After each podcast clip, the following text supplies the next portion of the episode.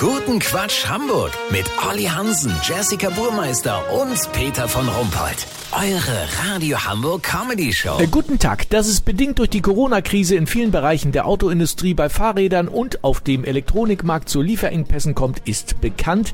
Jetzt ist nach einem Bericht des Hamburger Abendblatts auch der schwedische Möbelkonzern mit dem blau-gelben Logo betroffen. Olli Hansen, äh, stimmt das? Zum Teil schon, Peter. Ich wollte mir gestern in Schnellsen fürs Homeoffice das mega bequeme Sitzkissen Flezer holen. Ja, das war leider nur noch in Creme Weiß und Hellrosa da. Das ist in den Farben natürlich extrem unpraktisch, weil ich so gerne Hotdogs am Schreibtisch esse. Weißt, wie ich mein? Ja, natürlich, ich kenne das.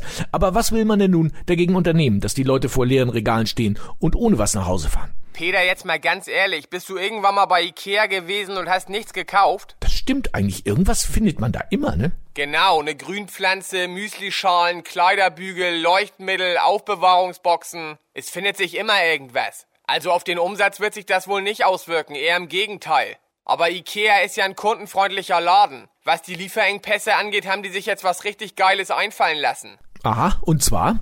Möbel, die zurzeit nicht vorrätig sind, bekommen spezielle Namen im Katalog, an dem man deren Nichtverfügbarkeit schon erahnen kann. Die Stehlampe Nixer ist so ein Beispiel, genau wie das Ecksofa Vergriffen oder die Kommode Gedulder. Da weiß man als Kunde sofort, dass man bei diesen Artikeln möglicherweise noch warten muss. Finde ich richtig klasse. Lass so machen, Peter. Sollten die Röstzwiebeln und die eingelegten Gurken für meine Hotdogs auch vergriffen sein, werdet ihr meinen markerschütternden Schrei bis in die Redaktion hören. Wär zwar nicht exklusiv, aber laut. Ja, freuen wir uns drauf. Vielen Dank, Olli Hansen. Kurzquatsch mit Jessica Burmeister.